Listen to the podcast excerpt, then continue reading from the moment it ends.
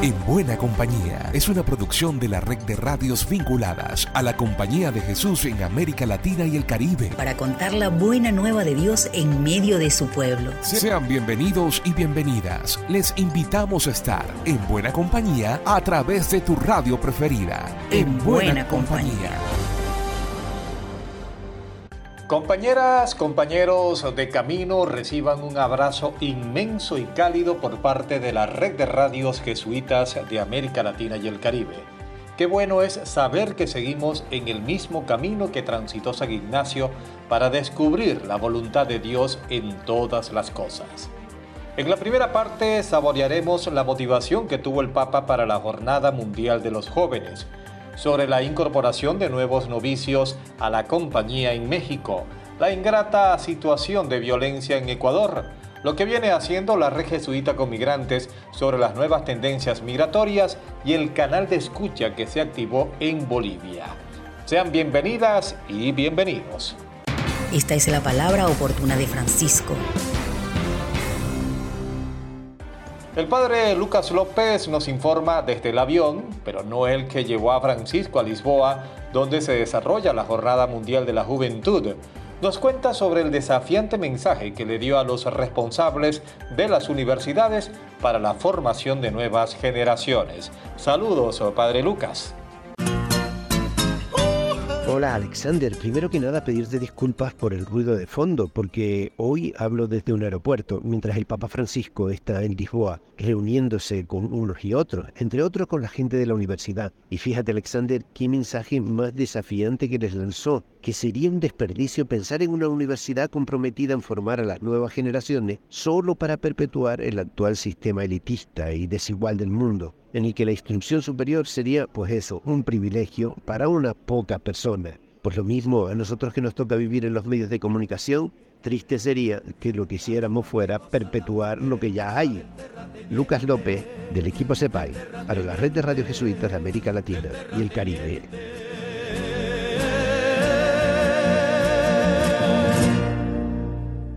Cambiamos de panorama y nos vamos a Ecuador. En este país sudamericano la gente vive en medio de una incertidumbre por una ola de violencia y por unas elecciones anticipadas. Desde Radio Irfeyal nos comparten una reseña de una entrevista que tuvieron con Jorge Guachamín, secretario ejecutivo de la Coordinadora de Radios Populares del Ecuador.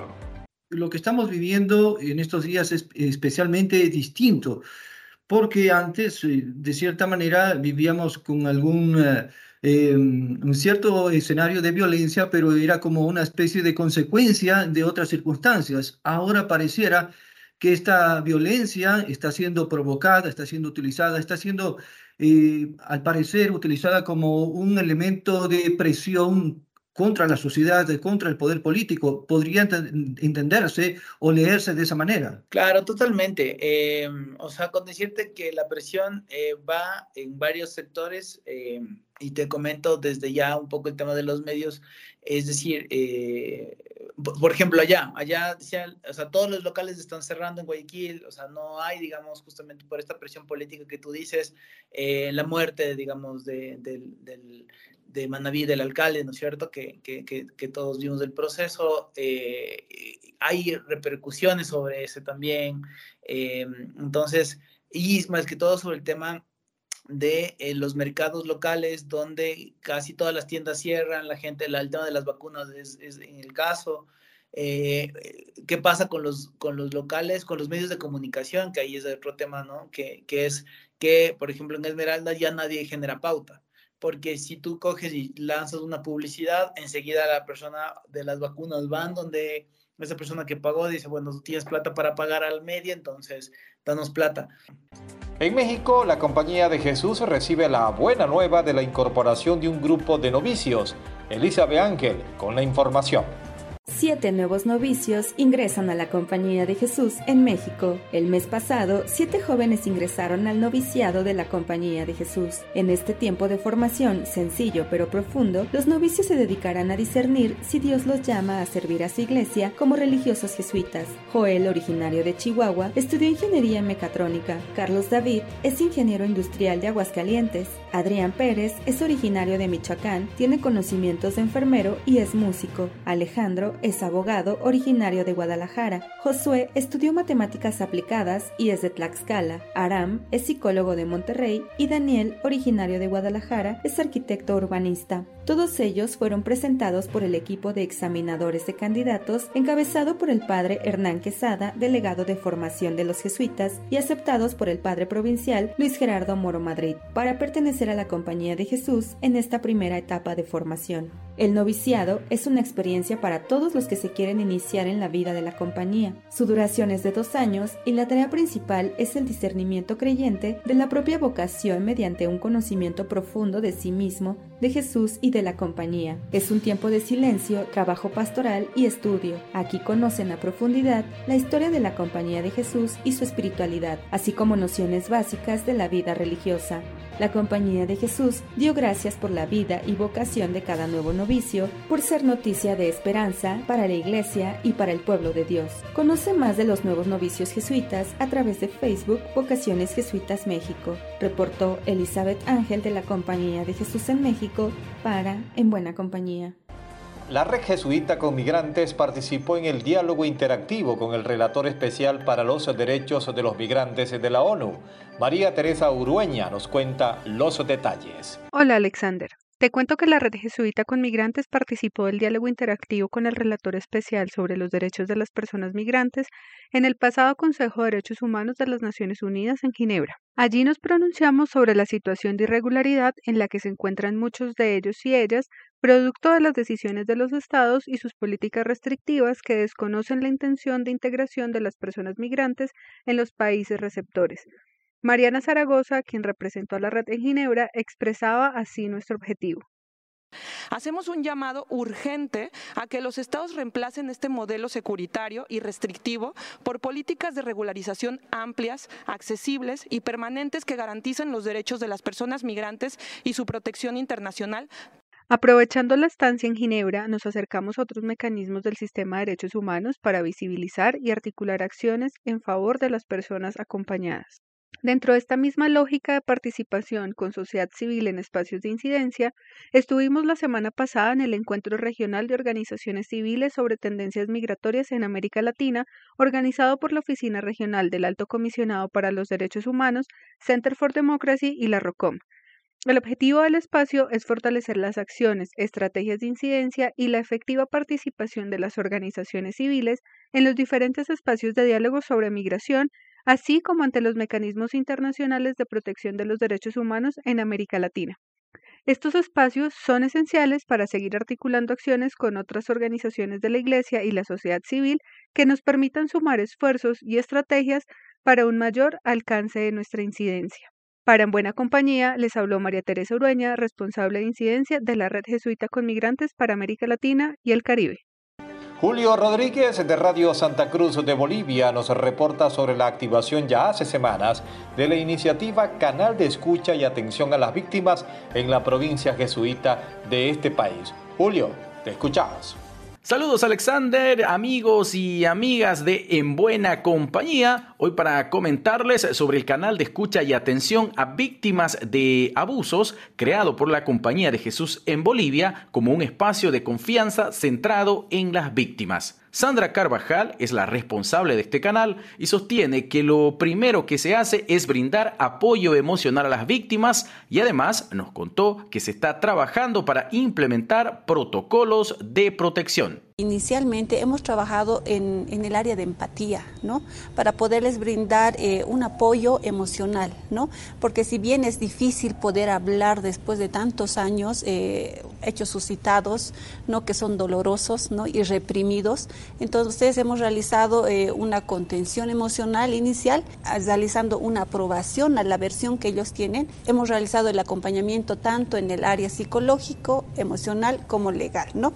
Son hechos del pasado. No tenemos ninguna denuncia de abuso sexual que haya suscitado en la actualidad. Eh, estamos coordinando para poder implementar lo que son las políticas de protección, ¿no? los protocolos de protección para el abuso sexual, ¿no? Principalmente para proteger a los niños, a los adolescentes. Ahora, independientemente de eso, vale la pena mencionar que la Compañía de Jesús ya tiene estas políticas elaboradas. El canal de escucha cuenta con un número de teléfono, respuesta de mensajería instantánea a través de WhatsApp y un correo electrónico y ha sido creado con el propósito de contribuir a aliviar el dolor de quienes puedan haber sido afectados por abusos dentro de las obras de la Compañía de Jesús en nuestro país. En el reporte Julio Rodríguez Barrancos desde Radio Santa Cruz de Fundación IRFA en Bolivia. Y para cerrar este primer bloque le damos el pase a Grecia Peláez con las noticias de la CEPAL. Ya está publicado el boletín del Centro Virtual de Pedagogía Ignaciana correspondiente a las elecciones de agosto y septiembre de este año. En esta ocasión, el boletín hace referencia a los 50 años del discurso del padre Pedro Arrupe, conocido con el título Hombres y Mujeres para los demás. Este planteamiento fundamental se ha convertido con el tiempo en consigna iluminadora de la meta y objetivo de la educación de la Compañía de Jesús. El boletín reúne, entre otros artículos, una selección de escritos de los padres generales de la compañía, y documentos que tratan sobre el significado y relevancia actual de los planteamientos de Arrupe para la educación jesuita. Reflexiones y experiencias relacionadas con la formación, acción para y en favor de la justicia de agentes y promotores de cambio y sobre el aprendizaje y servicio social. Estas son las novedades de esta semana, Alex. Recuerden seguirnos en las redes sociales como Somos Jesuitas. Para En Buena Compañía, Grecia Peláez del equipo CEPAL. Este segundo segmento lo iniciamos desde Brasil. Ana Klein nos comparte el diálogo que sostuvo con el padre Jair Carneiro sobre el primer encuentro de los jesuitas en formación. Ana, la palabra es tuya. Un saludo, Alexander. Recientemente tuvo lugar un interesante foro sobre la formación de los jóvenes jesuitas. Así que conversamos con el padre Jair Carneiro, delegado de formación de los jesuitas en Brasil. Nos contó que fue un encuentro gozoso con mucha gente. Tuvimos la presencia de más de 100 jesuitas, eh, en su mayoría en formación de los varios lugares de Brasil. Después de, de la pandemia fue el primer presencial, una, una, fiesta, un momento muy, muy bonito. Y el, el resultado final fue de, assim, de, de contentamento, de consolação e de ânimo. Entonces fue un momento muy bonito y, creo que también, así como los demás, eh, a mí eh, es realmente ¿no? de consolación. Y a veces, Alexander, muchos jesuitas en formación reunidos. La temática fue sobre los desafíos que nuestro mundo nos plantea sobre la misión y también cómo respondemos desde nuestra identidad. Eh, tuvimos la oportunidad de trabajar la, la nuestra identidad. Y, y, en ese sentido vimos que crecemos, que podemos crecer en, la, en nuestra identidad, no, no solos, no, no solos, pero, pero sí cuando, cuando estamos con otros, cuando buscamos a escuchar otro. En ese sentido, un, una palabra, un, un, tema que salió muchísimo fue este tema de la tradición, o sea, también también trabajamos este tema de la, de la vida misión de la compañía, ¿no? Soy Ana Claudia Klein, de Comunicación Jesuitas de Brasil, para En Buena Compañía. Llegamos a El Salvador. En este país, algunas leyes que se aplican dejan aún más en situación de vulnerabilidad a los periodistas para ejercer su profesión. Saludamos a Gerardo Castro, de este Radio YSUK y es que el informe de libertad de prensa y acceso a información pública del año 2022, presentado recientemente por el Observatorio Universitario de Derechos Humanos de la UCA UDH, revela que la libertad de prensa se ha restringido en el país y cada vez hay más riesgo y vulnerabilidad para los periodistas. Para Jorge Rodríguez, coordinador de la UDH, esta condición de riesgo tiene que ver con medidas implementadas por el gobierno, como reformas de leyes que han llevado a restringir la labor periodística. Rodríguez señala que las instituciones del Estado que están obligadas a proteger y promover el ejercicio periodístico han hecho todo lo contrario, han limitado la labor periodística. La Fiscalía está obligada de eh, dar atención especial a este tema.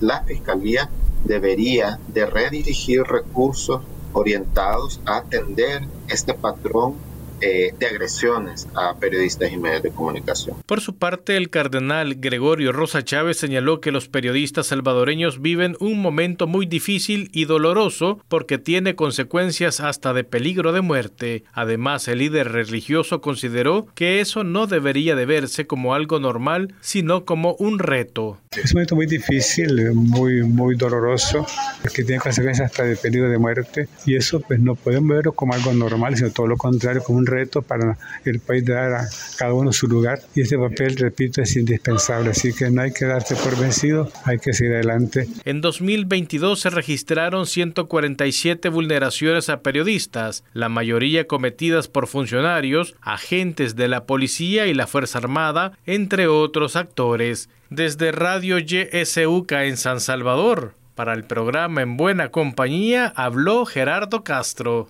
Jimena Castro de la Federación Latinoamericana de Colegios Jesuitas nos pone en cuenta sobre proyectos implementados en el marco del nuevo direccionamiento estratégico.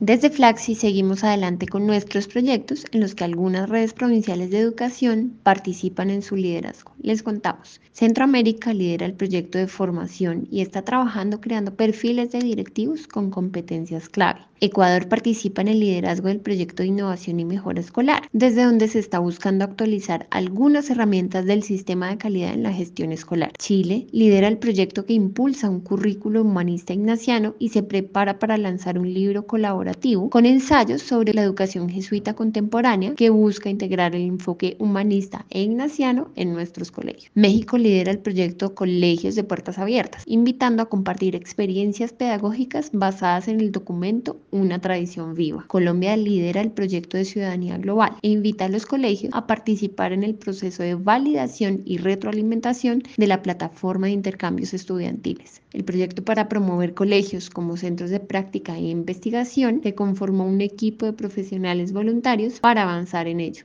de nuestro sistema de calidad en la gestión escolar, destacamos la colaboración con el Colegio del Sagrado Corazón de Bolivia para acompañar proyectos de mejora. En Chile, cinco colegios se preparan para implementar el sistema, conformando un equipo local para ello. Y en Brasil, la Escuela Padre Arrupe finalizó su primer ciclo de mejora. Soy Jimena Castro, hago parte del equipo central de Flaxi y estas fueron las novedades de julio de nuestra federación. Muchas gracias y hasta la próxima. En Chile se celebra la buena noticia de fondos aportados a Espacio La Compañía. Ingrid Riederer tiene el informe. Espacio La Compañía, iniciativa patrimonial en el centro de Valparaíso, recinto que albergaba a la comunidad jesuita de dicha ciudad, se adjudicó un fondo del patrimonio cultural. Con estos recursos podrá habilitar los jardines como área verde urbana de uso público. También se construirán muros de contención en la ladera del cerro para evitar derrumbes que afecten al templo y se habilitarán sistemas de extinción de incendios y de riego de los jardines. Este proyecto, que lidera la arquitecta Laura Garrido, permitirá también el mejoramiento y recuperación de la Virgen del Cerro. Rodrigo Puentes, director de PUCA, institución que tiene el comodato de la que fuera la residencia jesuita, explica que partieron con visitas controladas con vecinos para que conocieran este lugar de 5.000 metros cuadrados, que es a la vez un mirador de la ciudad de Valparaíso. Cuando nos dimos cuenta que queríamos abrirlo a público, nos percatamos de que en las condiciones que está actualmente no es posible porque tiene varias falencias en cuanto a seguridad. O sea, las escaleras no cumplen con la normativa, no hay baranda. Entonces, claro, para un uso privado no hay problema, pero si tú quieres abrirlo para uso público, tienes que normalizarlo. También va asociado a este fondo el mejoramiento y recuperación de la Virgen del Cerro. La Virgen del Cerro que está en, en la propiedad de los jesuitas es una Virgen monumental de gran importancia colectiva en la comunidad porque es una Virgen que se ve de gran parte del paraíso. Este es el segundo fondo público que se adjudica espacio a la compañía. El primero, que se ejecutó en 2022, permitió reconstruir el silo de la nave central del templo. Desde la provincia chilena de la Compañía de Jesús informó Ingrid Riederer. Y el quién es quién de esta semana nos llega con fe y alegría. Se trata del padre José Gregorio Terán, nuevo director del Movimiento de Educación Popular en esta tierra. Hola Alexander, a ti y a toda la audiencia de Buena Compañía. Para nosotros Fe y Alegría realmente es una oportunidad de contribuir a la recuperación de nuestro país, al fortalecimiento de las relaciones, a la constitución de un ciudadano, un cristiano, pues que viva desde la lógica de Jesús y preocupándose por su realidad. son muchos los desafíos que tenemos, la sostenibilidad, eh, la atención con una gran rotación de maestros, unos sueldos que son ínfimos, eh, unas condiciones económicas muy duras. Bueno, sin embargo, estamos aquí. Soy Goyo Terán y estoy entrando en la dirección de Fe y Alegría. Desde Caracas para En Buena Compañía. Por mi parte será hasta la próxima y recuerden, siempre seguimos en buena compañía. Llegamos al final por esta ocasión. La invitación es para la próxima semana para que sigamos en buena compañía. Una producción de la red de radios jesuitas de América Latina y el Caribe. En, buena, compañía.